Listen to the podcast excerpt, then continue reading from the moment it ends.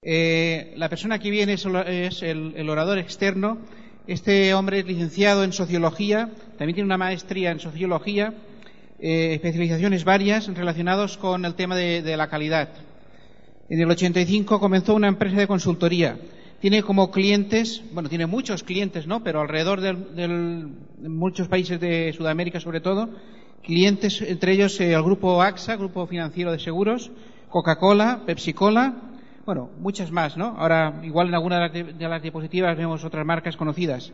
Actualmente, Amway tiene como consultor eh, para varios de sus mercados, sobre todo en Latinoamérica. Entonces, esta persona viene desde México y le vamos a recibir, vamos a dar una cálida bienvenida a Flavio Ruiz.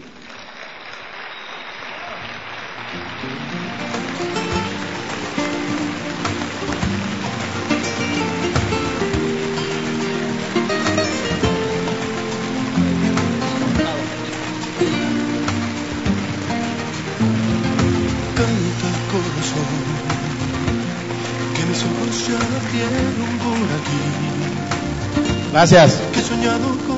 Muy buenas noches. ¿Cómo están? Muy bien. Eh, voy a esperar a que pongan una presentación que tengo para ustedes el día de hoy. Y me da un honor y un orgullo estar con ustedes en este magnífico e impresionante auditorio. Ojalá esta sesión y la de mañana sea de su agrado completo y puedan llevarse algo interesante para su negocio y para su propio crecimiento personal, ¿no? Bueno, eh, posiblemente ahí, si me oyen en el backstage, mover un poco la, la presentación a la derecha. Eh, está comiendo un poco la, la, parte izquierda. Pero bueno, vale, se ve, se ve lo fundamental, que es lo que me interesa, ¿no? El día de hoy me han pedido los organizadores ya desde hace varias, bastantes semanas, que prepare un tema en una de, las áreas de especialidad de nuestro despacho, un despacho que tiene 21 años, y esta área se llama inteligencia organizacional. A lo mejor algunos de ustedes han oído hablar de esta disciplina, es una de las grandes ramas del descubrimiento de varias disciplinas, particularmente del desarrollo organizacional, por un lado, la administración de negocios, por otro lado, pero se ha juntado ahora con una serie de disciplinas que se llaman neurociencias. En los últimos 15 años, tal vez un poquito más, 20 tal vez, se ha conocido el doble tal vez de lo que se había conocido en toda la historia de la humanidad acerca de la mente. Estamos como en muchas ciencias, viviendo una poderosísima revolución científica y lo que ahora conocemos acerca de la mente realmente es magnífico. La inteligencia organizacional obviamente viene de sus orígenes, de pues toda la conceptualización de la inteligencia, esa gran pregunta, ¿no? ¿Por qué algunos seres humanos en particular se les puede considerar inteligentes, otros no tanto y otros definitivamente nada, ¿no? ¿Y, qué implica? ¿De dónde viene? ¿De dónde surge esa inteligencia? ¿Por qué algunos al parecer la tienen muy desarrollada? ¿Qué influye para que se desarrolle? ¿Se puede cambiar o no se puede cambiar? ¿O estamos condenados a vivir con nuestra inteligencia heredada genéticamente? Entonces son una cantidad de preguntas que se han venido juntando y que se han estrechado con todo el ala de desarrollo empresarial, desarrollo organizacional. Y ahora tenemos claras muchas cosas, entre ellas que también hay organizaciones inteligentes.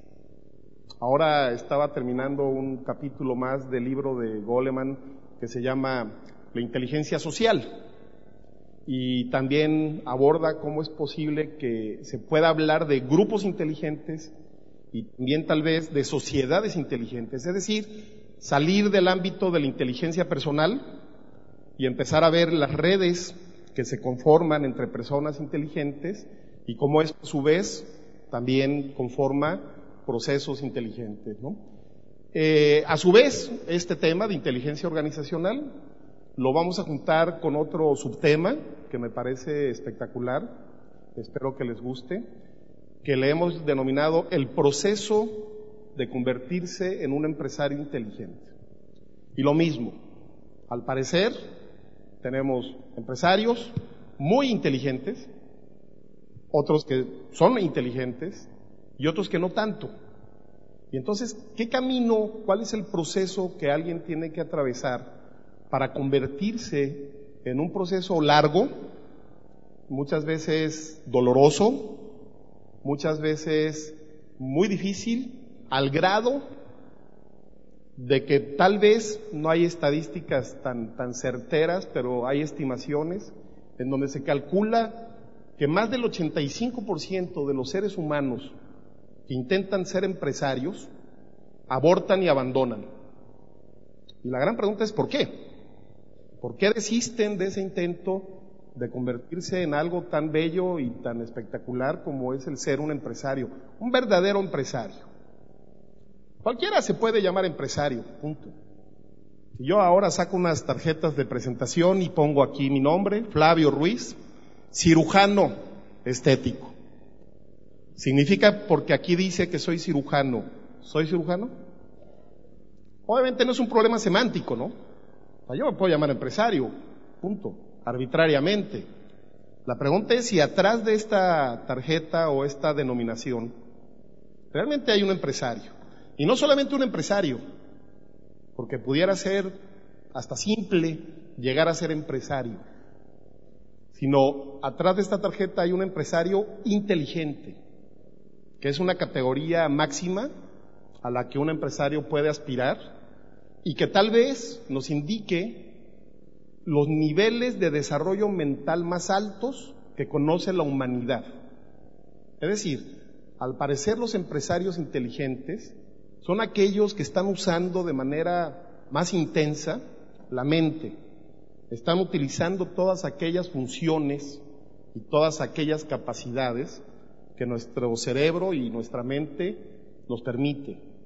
Entonces, ser empresario inteligente es un proceso que puede implicar, insisto, un camino largo y espero que ustedes estén en ese camino y espero que no lo abandonen, porque se disfruta no solamente cuando se llega a ser empresario inteligente, sino se disfruta en el camino al intentar y convertirse en un empresario inteligente. Ojalá sea de su agrado. Vamos a empezar entonces un poco más a profundizar. Mi nombre es Flavio Ruiz, ya lo, ya lo han dicho. Yo soy director de Inteligencia Organizacional Consultores, un negocio que tiene 21 años en el mercado. Hemos trabajado en infinidad de países y empresas. Nuestro despacho tiene actualmente ocho divisiones de consultoría con las cuales intentamos abordar la, problemática y las necesidades de nuestros clientes y esa es más o menos la manera en que lo hacemos. Por ahí van a ver simplemente por protocolo clientes con los que estamos trabajando, proyectos de medianos a grandes. Van a ver por ahí una cantidad de clientes, seguramente muchos desconocidos para ustedes, otros tal vez sean conocidos en el plano internacional. En fin, el día de hoy tengo una meta que ojalá podamos compartir. La meta es llegar al punto 10 romano. No es una X, es un 10 romano. Esa es mi meta y ahorita explico lo que esto puede significar y ojalá ustedes puedan acompañarnos y podamos llegar juntos a esa meta, ¿no? Y simbólicamente estamos por aquí poniendo un puente en donde hay 10 niveles, 10 puntos que tenemos que recorrer a lo largo de este camino. Y la idea es llegar aquí, a este punto. Se ve fácil. Bueno, no lo es. De una vez se los advierto y los amenazo. Llegar al punto 10 no es fácil. No todos van a llegar. Espero que la mayoría. Sin embargo, tengo mis dudas. ¿sí? Van a llegar solamente aquellos que realmente estén dispuestos a pagar el precio y el costo de avanzar en ese camino que hoy les voy a proponer y que más adelante vamos a, discutir con un poquito de más, de más calma. ¿Qué significa en términos generales el punto 10. Déjenme hacerles una primera pregunta. Ayer tuve una reunión con los líderes, una excelente reunión de trabajo por la tarde, por la noche, y también hacía esta pregunta. Seguramente aquí están todos ellos y, y ya más o menos saben de qué se trata. ¿Cuándo empezó esta sesión? Hace 10 minutos. ¿Estamos de acuerdo? No se oye. Listo. ¿Cuándo termina? Al final. ¿Y cuándo es el final? Una hora. ¿Estamos de acuerdo? Fuerte, ¿sí o no? Mayoritariamente estamos de acuerdo y como esto no es una democracia, no me importa que la mayoría diga eso. ¿sí? Fíjense bien lo que les voy a pedir. El día de hoy, si el tiempo nos los permite, este enemigo eterno, vamos a ver siete rasgos de un empresario inteligente. Va a ser uno de los primeros puntos que vamos a cubrir. Siete rasgos. Mañana vamos a ver más. Yo tengo documentados más de 100. He hecho una selección arbitraria de 10, 15 rasgos que considero más representativos de lo que puede ser un empresario inteligente. Pero son más. Obviamente no pienso agotar el tema en una hora hoy y una hora mañana. Es imposible. Pero sí tratar de ver lo fundamental. Y el primer rasgo de los siete que vamos a ver el día de hoy se llama visión estratégica o esférica. Es decir, lo primero que te voy a pedir a partir de hoy ¿sí? es que te des permiso de pensar como empresario, que te des permiso de pensar, de pensar de manera estratégica o de manera esférica. Cualquiera de los nombres que utilicemos, por mí está bien. Pensamiento empresarial, pensamiento estratégico o pensamiento esférico. Pero que no te des permiso de pensar de manera parcial o fanática, que sería el pensamiento contrario al empresarial, parcial o fanático.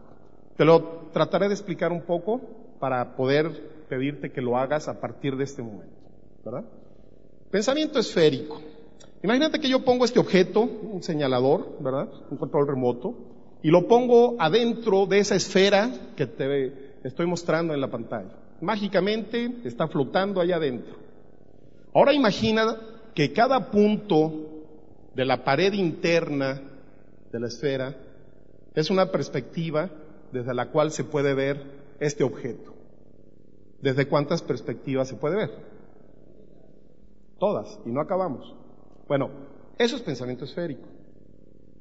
Se oye fácil. Pero el problema es que nosotros, por una cantidad de razones que no voy a profundizar, culturales particularmente, ¿qué hemos aprendido? Que vemos el mundo desde una perspectiva, desde nuestra perspectiva. ¿ah? Yo aquí lo veo.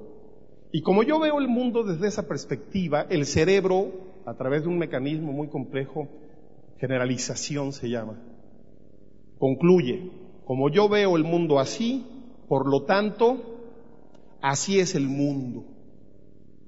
Es fácil, es cómodo para el cerebro, ¿para qué batalla? Y estar pensando todo el tiempo si eso no es así el mundo. Es mucho más fácil simplemente decir así es, punto.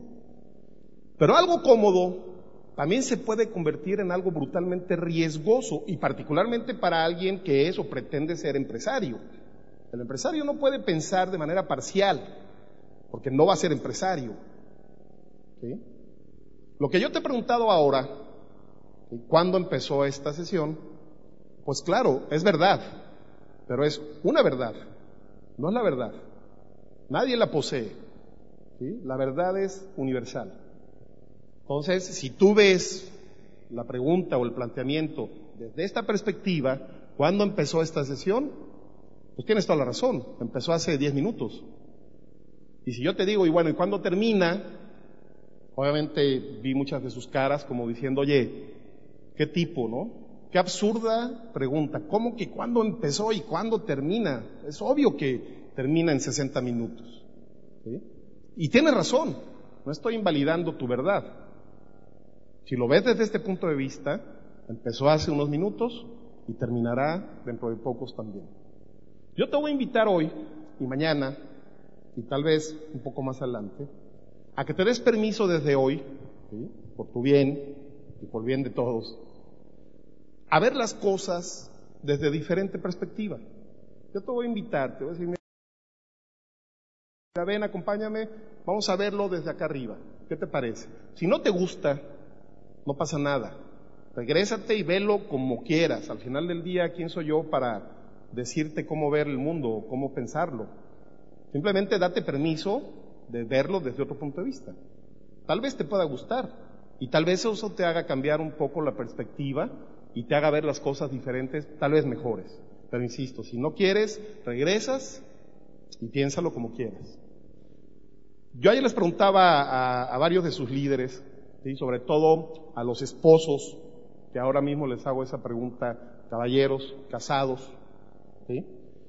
Si yo los invito a ti, a tu esposa, a tu pareja, a una boda dentro de 15 días, se casa mi prima portuguesa, y le vamos a hacer una boda aquí cerca, por Xanadu más o menos, en 15 días. Caballeros casados, ¿cuándo empieza la boda para tu esposa? Ya, me gustó este tipo concreto y al grano, ya. ¿Ah? ¿Qué es lo primero que te dice tu amada y querida esposa? No, ¿qué, ¿qué, me pongo? No creo. Porque eso, el problema es, bueno, pues escoge, ¿no? Pues ahí tienes todo eso, ¿no? Me gusta más por ahí oí una voz más sensata que dice, mi esposa me dice, no tengo nada que ponerme. ¿No? Anda como Eva en el paraíso, ¿sí? Y ese ropero es ilusión óptica de la mente paranoica de ese señor. No tengo nada que ponerme. Ya empezó la boda. Desde otro punto de vista. Yo sé que muchos dirán, no, no, no, la boda empieza en 15 días. También es cierto. ¿sí? Las dos son ciertas, son diferentes perspectivas, tan válida una como la otra. Y va a empezar a pensar una serie de cosas, quién va a ir, en qué mesa me voy a sentar, ojalá vaya mi, mi compadre, Pedro y su esposa Ana, Miguel y Pilar, es una grata compañía, pero que no vaya aquel tipo borroso que no me... Yo creo que este curso, sesión mía, y no solamente mi sesión, esta convención en particular, es mi opinión, empezó desde el momento en que tú decidiste venir.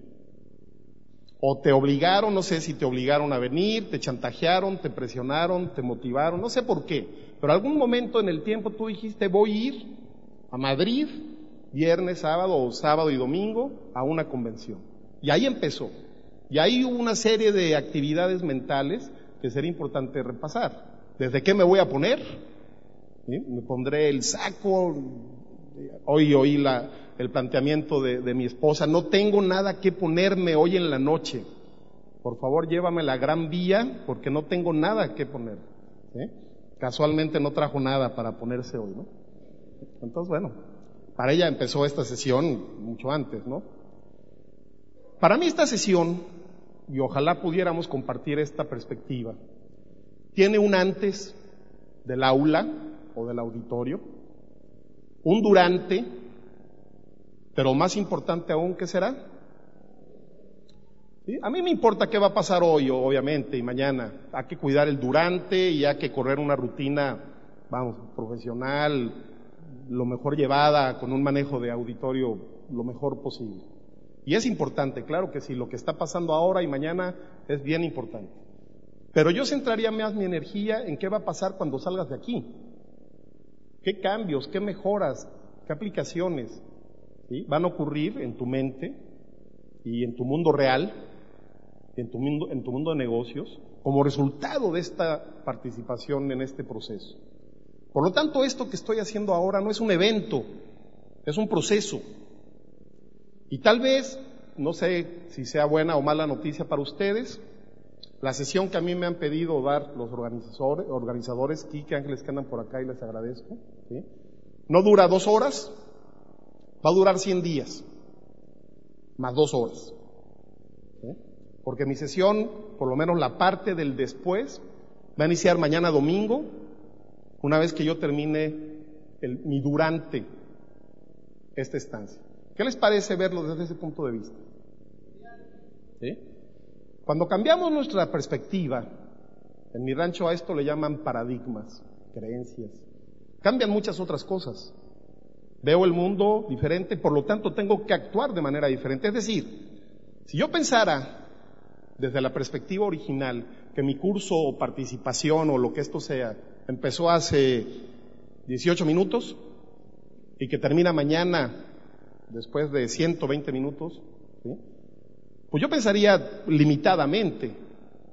Yo mañana me lavo las manos, le digo aquí que he servido, espero que te haya gustado, yo me regreso a mi país, que Dios te bendiga. Pero como he cambiado mi perspectiva, mi quehacer cambia. Entonces, si ustedes lo desean y nos ponemos de acuerdo, no se van a deshacer mañana de mí tan fácilmente. Voy a estar encima de su conciencia 100 días, para asegurarme que vas a hacer algo más allá de tus propias fronteras. Vamos a ver un poco el plan de sesión o el plan de intervención, como quieran ustedes llamarle.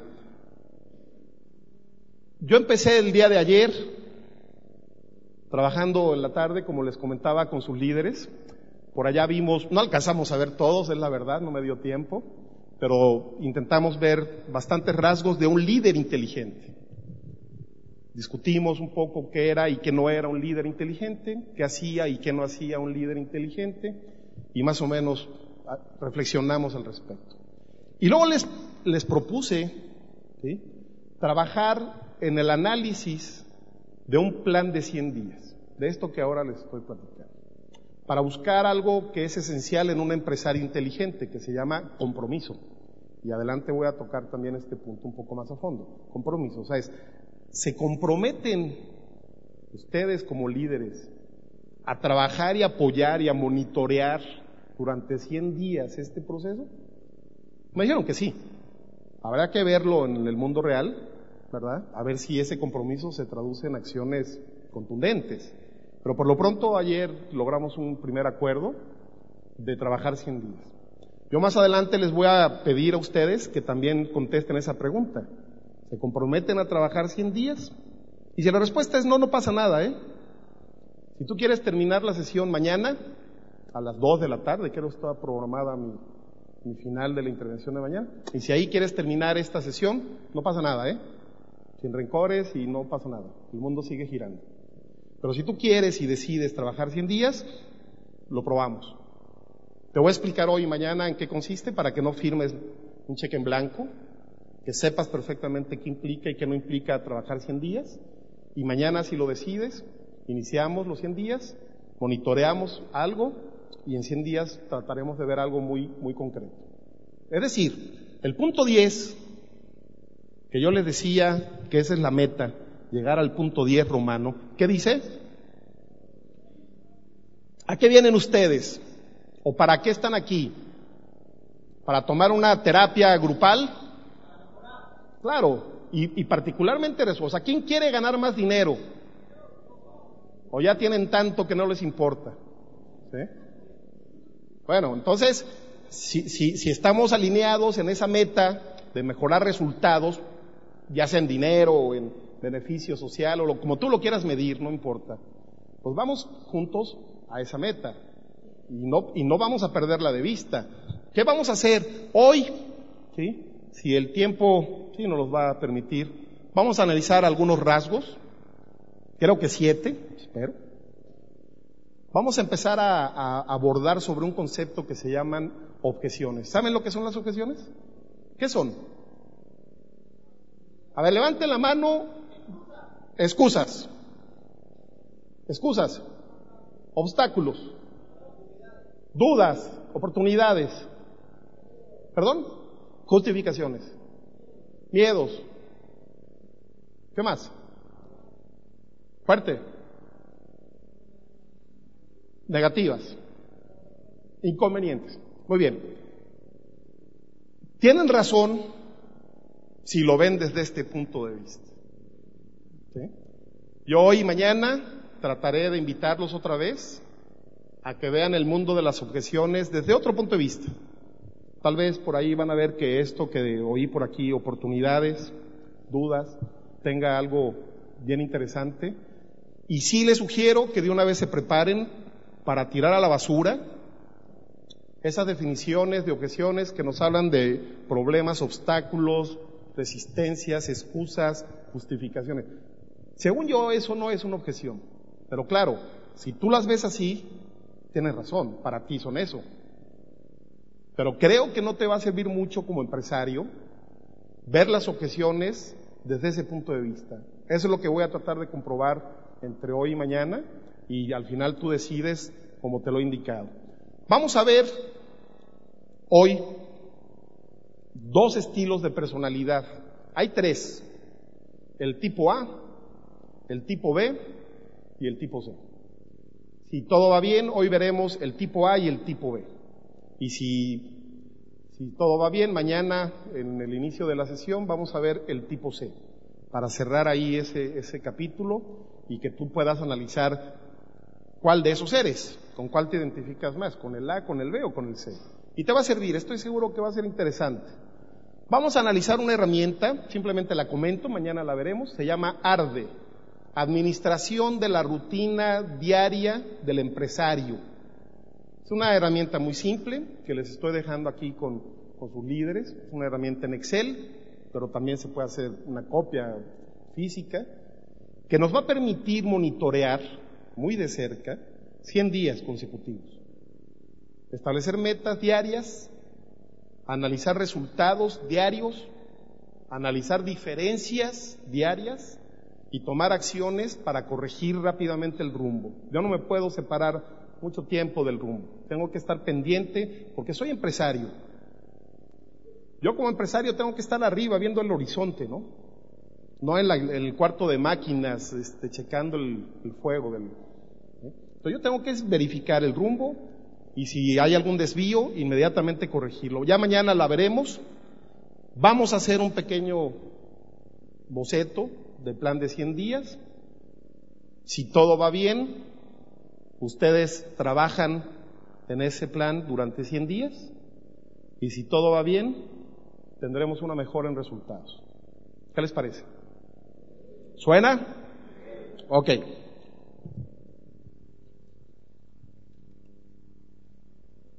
Mi misión. Para eso estoy aquí. Al final del día podría decirles muchas cosas, pero en concreto y sin rollo, mi misión es ayudarte a ser más competitivo. Para eso estoy, para eso me pagan, ¿sí? Desde hace muchos años ese es el trabajo fundamental y al final del día eso es lo que yo pretendo hacer ahora. Solo que hay un inconveniente. Yo te puedo ayudar a ser más competitivo siempre y cuando tú quieres. Si tú no quieres ser más competitivo, yo no tengo razón de ser, me retiro y no pasa nada. Pero si tú quieres mejorar tu competitividad empresarial, pues entonces podemos hacer buena pareja, juntarnos en equipo con tus líderes, analizar tu situación actual, competitiva, dónde estás, definir a dónde quieres llegar en un tiempo determinado, trazar un mapa de ruta para alcanzar un nivel competitivo lo más pronto, lo más rápido y por el camino más recto posible. Entonces, posiblemente la pregunta sea muy obvia. Yo les dijera, a ver, listo, levanten la mano, ¿quién quiere ser más competitivo? hay muchísimas manos. La siguiente pregunta y tal vez la más importante, ¿estás dispuesto a pagar el precio? ¿Seguro? Esto es muy caro. ¿Eh? Pero no es dinero. Esto no se cobra. Estos 100 días tú no vas a pagar nada lo que has pagado y punto. El precio tiene que ver con otras cosas que más adelante te voy a compartir para que decidas conscientemente, espero que vengas lúcido, sin drogas, en plena conciencia y facultades, para que si dices que sí, pongas tu firma con sangre y trabajemos durante ese, ese periodo. Por lo tanto, ya vimos un rasgo de siete, ¿ok? Cuéntenlos. El primer rasgo es que tengas visión esférica, ¿listo? Por lo tanto, el segundo rasgo de un empresario como tú, ¿cuál es? Convertirte en coach también. Yo soy coach, yo soy director técnico, yo no juego, yo no meto goles. Es más, yo no me esfuerzo realmente físicamente. El que se tiene que esforzar eres tú, el que tienes que entrenar eres tú, el que tiene que sudar eres tú. El que tiene que meter goles y ganar eres tú. Yo te ayudo simplemente, yo facilito ¿sí? Te doy un cierto apoyo, pero al final del día el que tiene que ganar el partido diario eres tú. Tú tienes que adoptar desde mi muy personal punto de vista esta misión. Tu misión con tu grupo de empresarios es la misma. ¿Por qué debe ser, debería ser diferente? Tú tienes que ayudarlos a ser más competitivos. Y para eso te tienes que convertir muy rápido en coach. Con todo lo que eso implica. Yo por ahí les estoy más adelante poniendo, ahí está, mira, mi, mi, mi correo electrónico, consultores y si ustedes desean escribirnos, lo suscribo sin costo alguno a una pequeña revista electrónica en donde podrán profundizar un poco sobre qué es ser coach, su rol, su misión, sus funciones, etcétera, ¿no? Para que puedan cumplir de manera más cabal con este rol que estoy seguro que si lo ejecutan van a ser más exitosos. Ustedes tienen una misión indelegable, identificar talento empresarial, que es muy escaso, desarrollar talento y potencial, ahí está tu rol de coach, y retener talento empresarial. Para eso tendrás que ser un coach. Identificas talento, trabajas con esa persona de manera personal, lo ayudas a desarrollar el potencial, lo conviertes en diamante y lo retienes en tu grupo.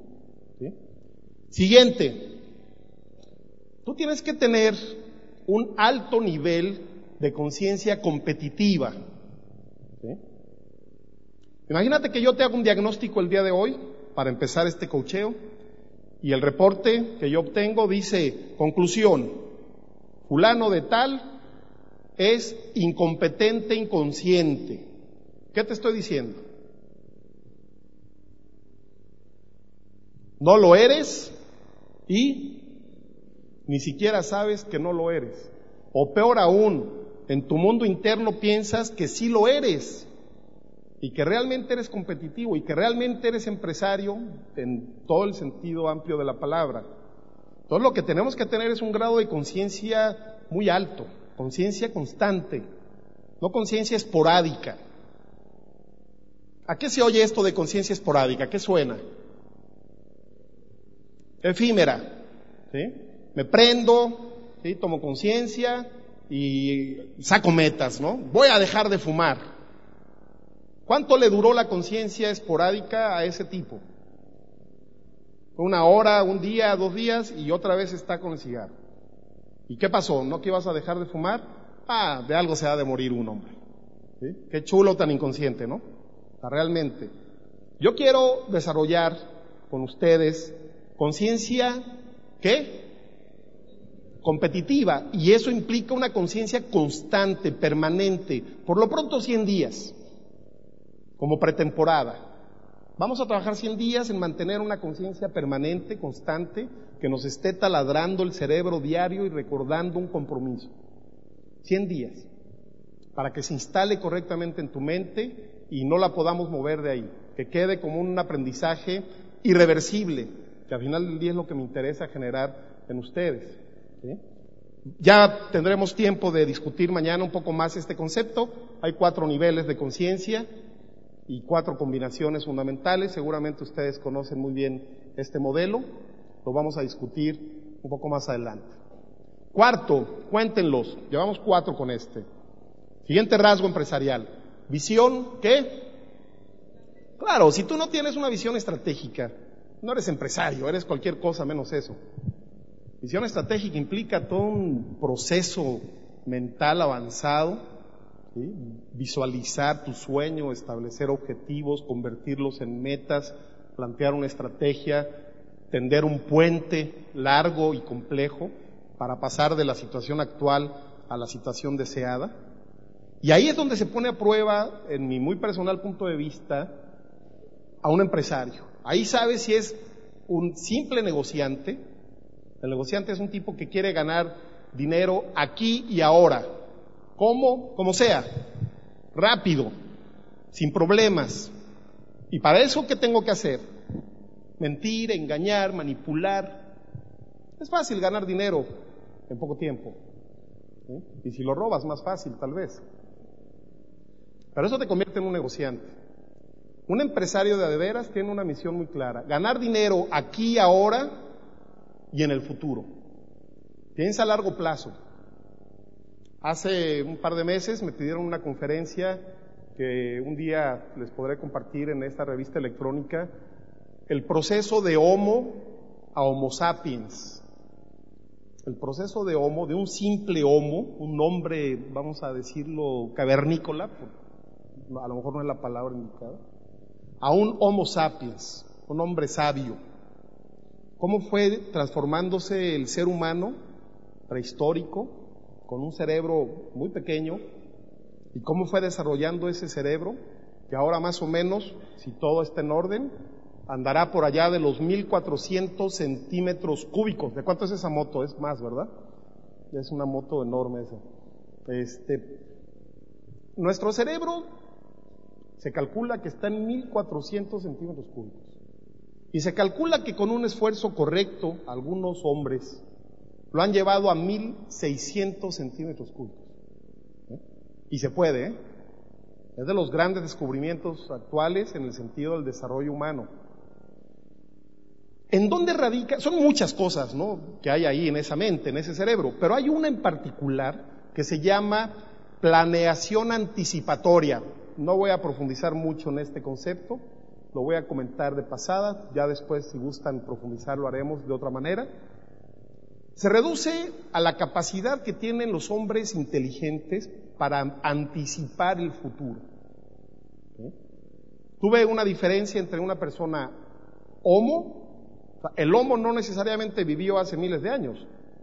El Homo vive actualmente entre nosotros. Son tipos que aún teniendo un cerebro de 1400 centímetros cúbicos, lo usan como si fuera un martillo. Y no hay ninguna diferencia entre los Homo de aquel pasado remoto y el tipo que vive actualmente. Créemelo, no es broma. ¿En dónde puede radicar una de las mayores diferencias? Por ejemplo, si yo te pregunto ahorita, oye, campeón, ¿qué vas a hacer el próximo fin de semana? Yo seguramente voy a poder tener dos respuestas extremas y una gama tal vez. La primera respuesta que te da el homo, ¿qué vas a hacer el próximo fin de semana, campeón? No sé, a ver qué sale. O sea, no es capaz ni siquiera de planear con una semana de anticipación. Y actual, es más, ni siquiera usan una agenda, vamos. Y el tipo no sabe qué va a hacer en siete días, ocho días en adelante. ¿Tú crees que realmente podamos pensar que es un tipo Homo sapiens? Pero para nada. Tú pregúntale a un tipo que tiene esa parte desarrollada, planeación anticipatoria. ¿Qué vas a hacer el próximo fin de semana, Miguel? Y te aseguro que va a sacar una agenda, tal vez electrónica, ya vi ahí una Pal Pilot, ¿verdad? Va a checar con cuidado y va a decir, ¿a qué horas y qué día? A ver, el, venga, el sábado. ¿A qué horas? A las nueve. Bueno, tengo que ir a Marbella a las once, no tengo compromiso, voy a jugar golf. A las trece horas, tas, tas, tas. Y el domingo, tas, tas, tas, tas. Y tiene perfectamente planeado sin esclavizarse, porque pueden surgir contingencias, pero tiene un plan y un mapa. Eso que parece una diferencia tan insignificante puede representar una diferencia entre un simple Homo y un Homo sapiens. ¿Cómo anda su planeación anticipatoria? ¿Ya lo tienen claro? ¿Planean con esa precisión? ¿Llevan una agenda correctamente y la aplican tienen un plan estratégico a largo plazo, mínimo al 2010. Si tú no tienes un plan por escrito, con la ortodoxia de un plan, eh, lo mínimo básico, no negociable, no te estoy pidiendo más allá de lo básico, lo simple si quieres. Planear no tiene que ser ni complejo ni... ¿eh? Pero tenerlo. Un empresario tiene un plan estratégico. ¿No lo tienes? Vamos a hacerlo. Por lo menos en estos 100 días date oportunidad de hacer algo al respecto. ¿Qué les parece? Dale. Vamos por el siguiente. Este es importantísimo. Y tal vez mañana profundice un poco más, pero este es un punto sin el cual estás perdido y nunca vas a llegar, ¿eh? Jamás. te lo aseguro. Un empresario tiene un altísimo nivel de compromiso con muchas cosas. Para empezar con sus sueños, con sus visiones de futuro positivo, con sus compromisos con la gente, con sus propios compromisos. Nosotros establecemos negociaciones con nosotros mismos, ¿no es cierto? Yo quedé conmigo de ir a correr mañana. Flavio hizo una negociación con Flavio y acordó con Flavio ir a correr mañana. ¿Cumples tus compromisos personales? Yo te aseguro que si tú no eres capaz de cumplir tus propios compromisos, estoy seguro que no lo podrás hacer hacia afuera. Y madurez.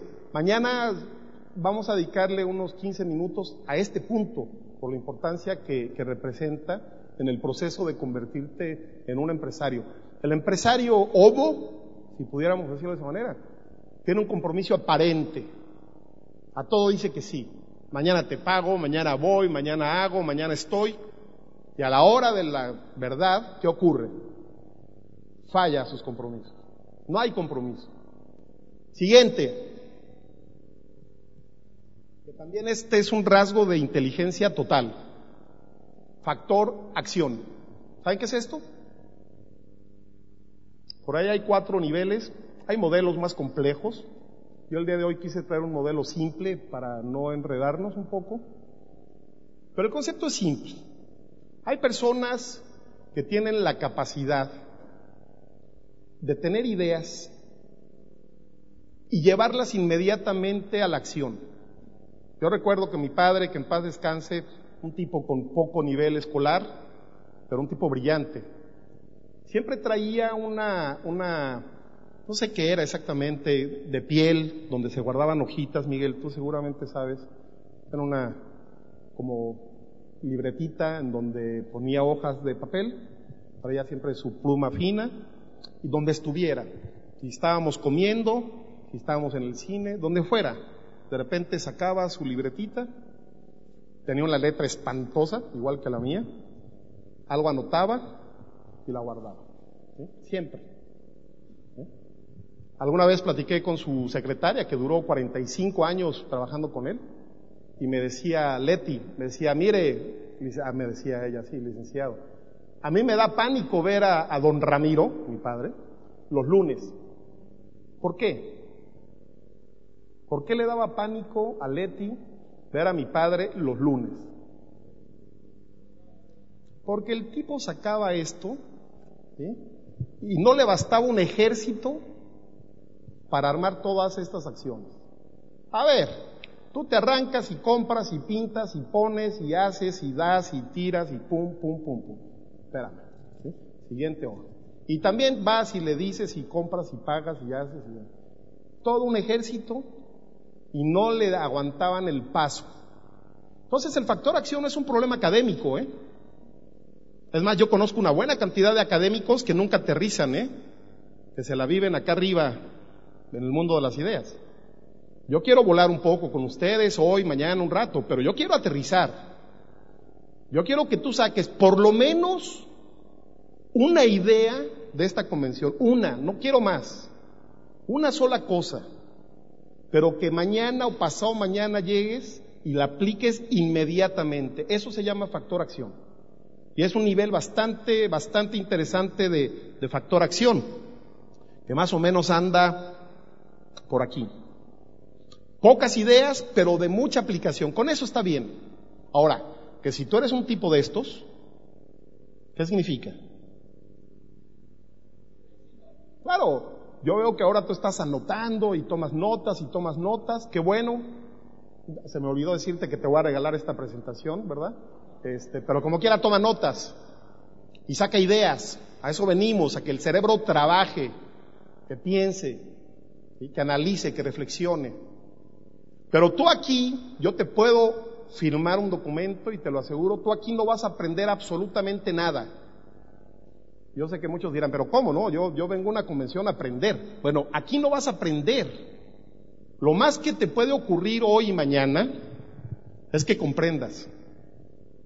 Y créamelo, comprender no es aprender. Comprender es simplemente comprender. Tú puedes comprender absolutamente todo y no aprender absolutamente nada. Si yo te doy ahora una conferencia magistral de cómo nadar, paso uno, da una abrazada, paso dos, respira, paso tres, patalea, paso cuatro, no tragues agua, paso cinco. Te pongo un examen, lo aplicas, sacas 100, te doy tu diploma, mañana al final de la convención, certificado por inteligencia organizacional que el tipo sabe nadar. Y te llevo mañana a ver a dónde, ¿no? Es más, aquí, el segundo piso. ¿Sabrás nadar? No hay correlación. Tú aquí puedes comprender, analizar, reflexionar, comprender es el nivel máximo que puedes lograr hoy. Hay niveles más pobres. Hay gente que no comprende ni siquiera aquí, que está distraído y que está pensando en la novia o en el puente o en qué va a hacer mañana. Y solamente entiende. Si comprender no es aprender, entender dónde queda. Y hay niveles más pobres, no me voy a meter a tanto detalle. Aprender es aplicar en tu mundo interno y o externo. Si tú como resultado de esto cambias una creencia, un paradigma, antes veías el mundo así, ahora lo ves así. Y hay algo de aprendizaje. Estás aplicando en tu mundo interno. Pero yo no quiero quedarme ahí, porque todavía es muy pobre ese nivel. Yo quiero que vayas al mundo real y que lo apliques allí. Que nades, que traigas agua, que batalles. Y cuando sepas nadar, cuando yo vea que realmente nadas, en 100 días te doy un diploma y certifico que realmente lo sabes hacer. Esa es la idea. ¿sí? Que ustedes realmente tengan un concepto de aplicación con este nivel basta, si quieren irse más lejos, los invito y por qué no, sería interesante que vayan hasta las últimas consecuencias del factor acción. Un empresario es igual acción y a correr riesgos, hacerlo, ¿qué es lo peor que puede pasar? Punto, no más. Entonces, va. Siete.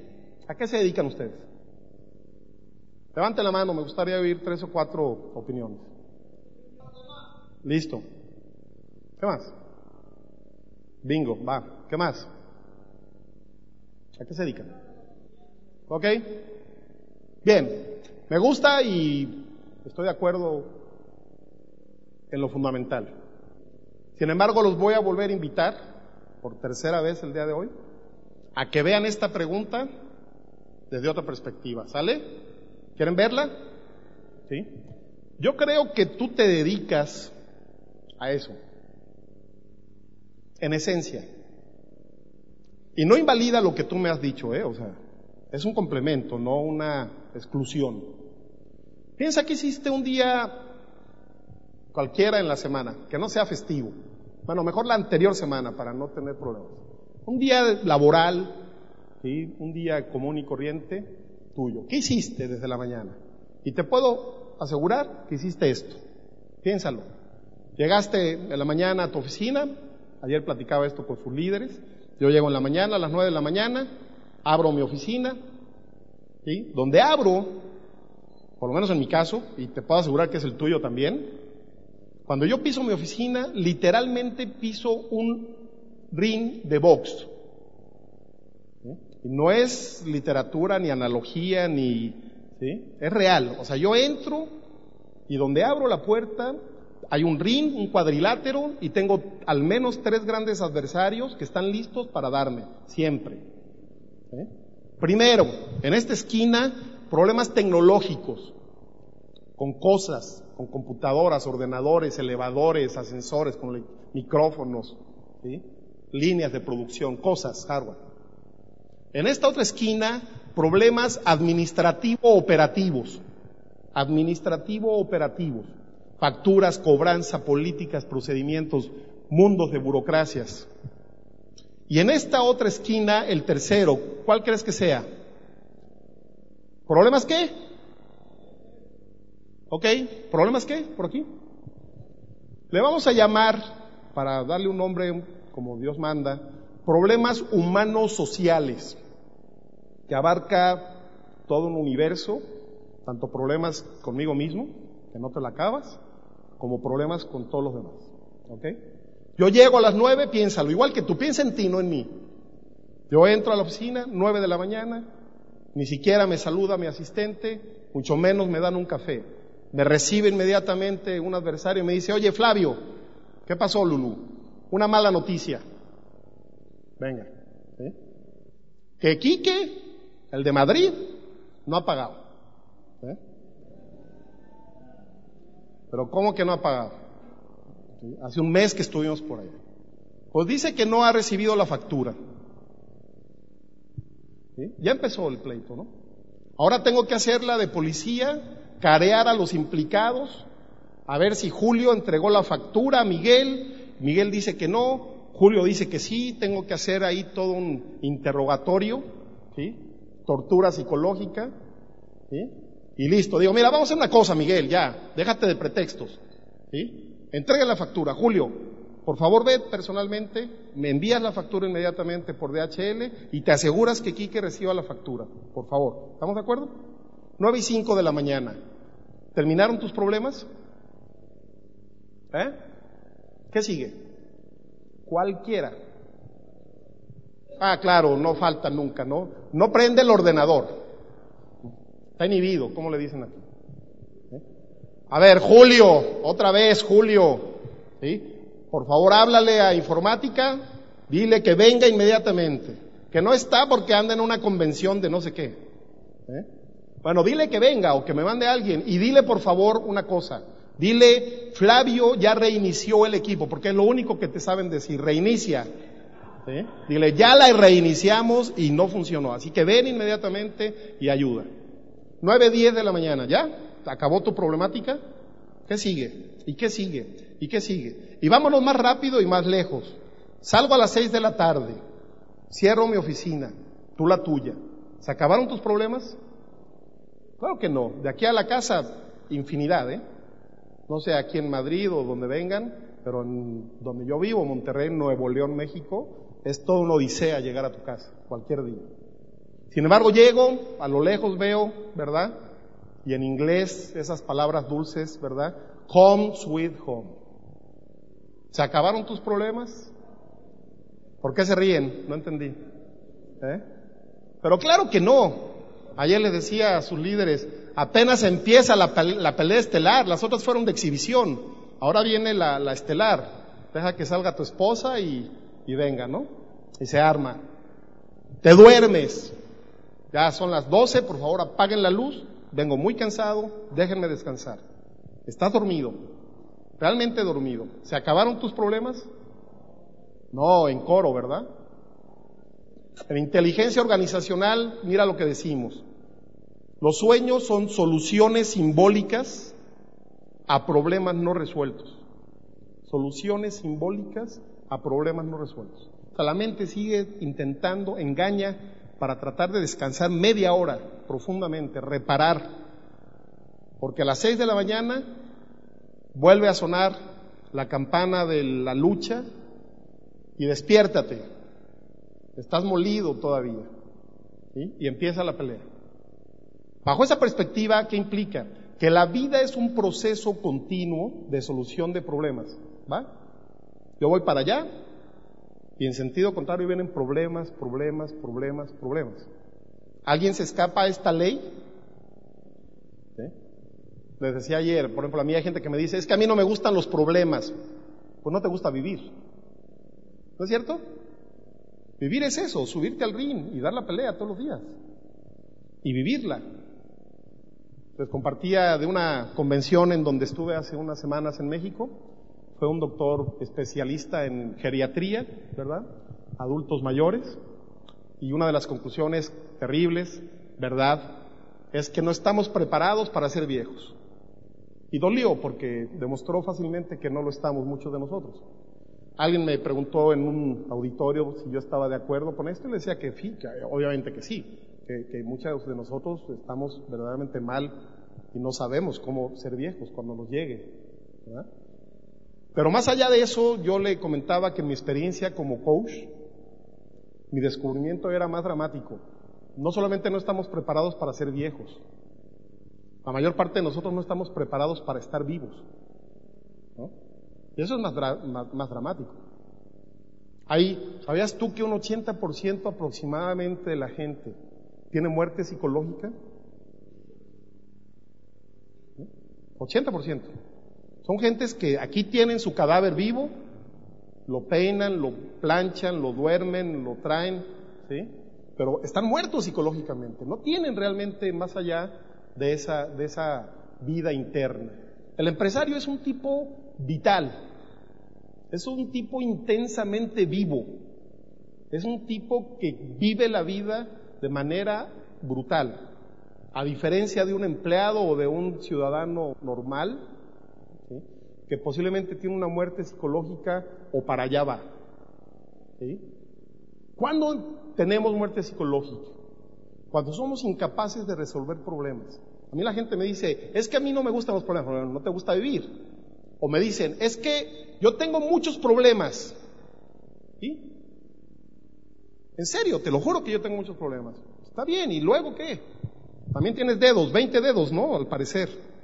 ¿Y eso es malo? ¿Te espanta tener dedos? ¿Te empanica tener dedos? Qué bueno que tienes dedos, ¿no? Entonces también tienes problemas. Es obvio que tienes problemas porque eres un ser humano. Y como ser humano tienes dedos y tienes problemas y tienes nariz de humano y cosas así. Entonces no te empaniques porque tienes problemas. Es más, empanícate cuando no los tengas. Es una señal de alarma muy grave. ¿sí? Párense un poquito, tantito nada más. Tengo cinco minutos, voy a avanzar, preparar la mesa para mañana. Párense por favor si son tan amables. Pónganse de pie. ¿Es diferente? Totalmente. Pero aquí mi traductor, este. Pararse es eso, detenerse. Ah, perdón, con razón no hicieron nada, ¿no? Perdón. Muy simple, ¿sí? Vamos a hacer dos problemas. Quiero medir su capacidad para resolver problemas, para prepararnos para ver si son tipo A, tipo B o tipo C. Y con eso dejamos la mesa más o menos lista para que mañana hagamos este, este esfuerzo. Fíjense bien, con su mano derecha, todos, derecha, ¿sí? Vamos a hacer un círculo hacia adelante, muchos círculos, venga, ahí está. ¿Lo tenemos? Con ritmo, cadencia, perfecto. Al mismo tiempo, cuando yo indique, vamos a hacer con la otra mano un círculo para atrás. Uno adelante y uno para atrás. Venga. Pero al frente, al frente, no es natación de dorso. ¿Eh? La hace así. ¿Eh? A ver, tómales una foto, ¿no? Ahí está. A ver. Los veo, los veo. ¿No qué? ¿Ensayó toda la semana o qué? Sí, gracias. No la había visto. Listo, ya puede, ya se pudo. Nos sentamos, así se dice. Nos sentamos. A ver. Muy bien. ¿Quién, quién pudo hacer esto? Muchos. A ver. Evidencias. ¿Ah? Has hecho tu tarea. Julio, a ver, Belén.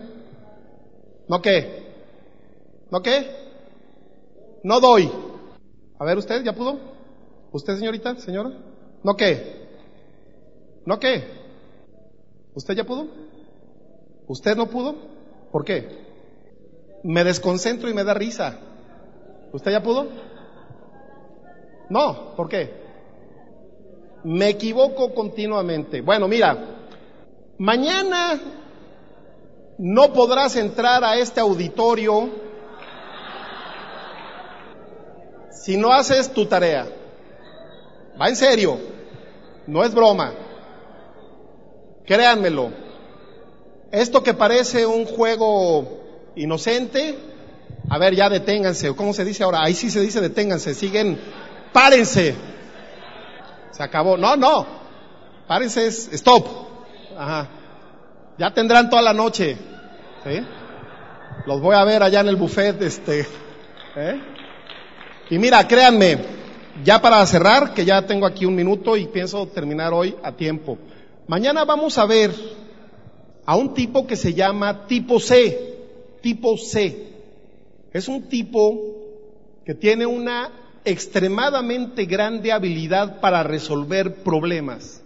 Es decir, si la vida es un proceso en donde nosotros enfrentamos miles de millones de problemas, más nos, más nos vale tener una habilidad bastante robusta. ¿Qué pasaría si yo meto al ring a un tipo cuya capacidad para resolver problemas es pequeña? Cuando yo lo suba allá adentro, ¿qué quieres que ocurra? Le van a dar, ¿no? Y va a ser un perdedor seguramente. ¿Y por qué? ¿Porque tiene problemas? No. El problema no es tener problemas. El problema es que tu capacidad no se haya desarrollado correctamente. Y créanmelo, mañana se van a sorprender al ver que a lo mejor muchos de nosotros no hemos desarrollado correctamente esa habilidad.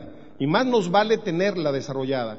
Por eso se le llama a la habilidad para resolver problemas habilidad máster, porque es la habilidad más importante de un empresario inteligente.